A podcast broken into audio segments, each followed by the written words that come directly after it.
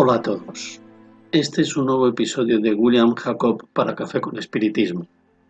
Hoy me gustaría llamar vuestra atención sobre un mensaje del Espíritu Emmanuel titulado Tenemos lo que damos, que se encuentra en el capítulo 117 del libro Fuente Viva y que fue psicografiado por el medium Chico Xavier.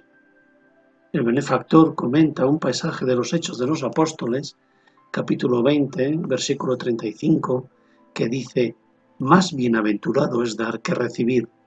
Emmanuel nos dice así. Cuando alguien se refiere al pasaje del Evangelio que considera a la acción de dar mayor bienaventuranza que la acción de recibir, a casi todos los aprendices de la buena nueva les viene al pensamiento la palabra dinero. Sin duda que refiriéndonos a los bienes materiales siempre hay más alegría en ayudar que en ser ayudados.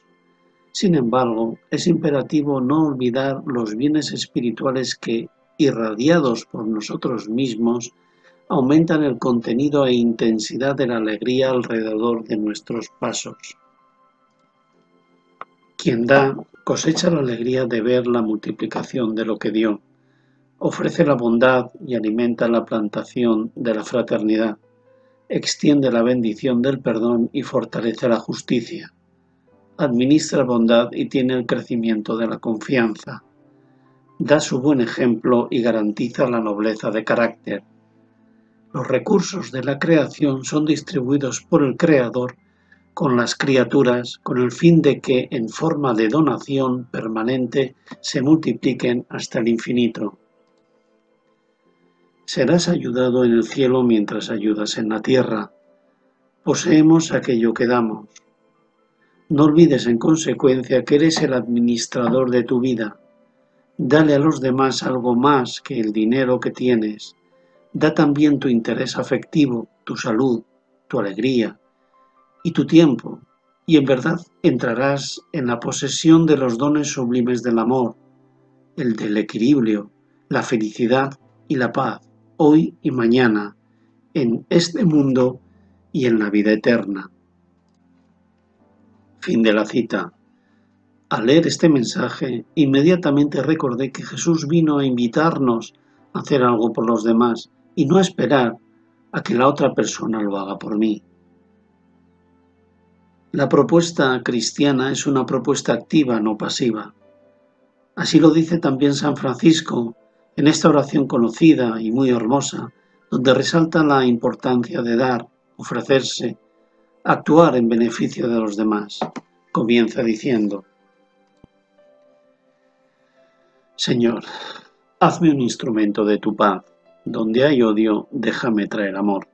Esta oración, si nos invitara a tomar una actitud pasiva ante la vida, sería una oración como la que ahora te voy a mostrar. Verás lo extraña que resulta. Señor, haz de mi prójimo un instrumento de tu paz. Donde hay odio, que sea Él quien traiga el amor. Pero no, la invitación es para cada uno de nosotros, para que seamos agentes del cambio en este mundo, sin importar la situación en la que nos encontremos.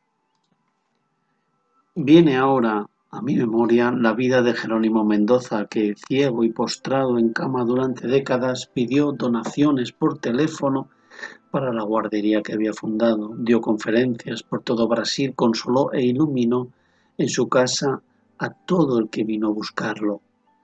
El gigante mentiroso, como se le conocía, dio lo que tenía de sí mismo y recibió a cambio el amor y el cariño de la gente, y lo más importante, la satisfacción de su deber cumplido y la conciencia en paz. Reflexionemos sobre la frase de San Agustín y sobre las palabras que Manuel termina diciendo así.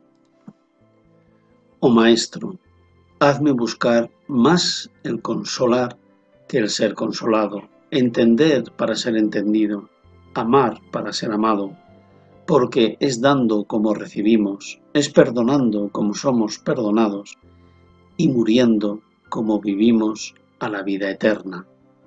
Que Jesús nos bendiga y nos inspire siempre. Hasta el próximo episodio de Café con Espiritismo.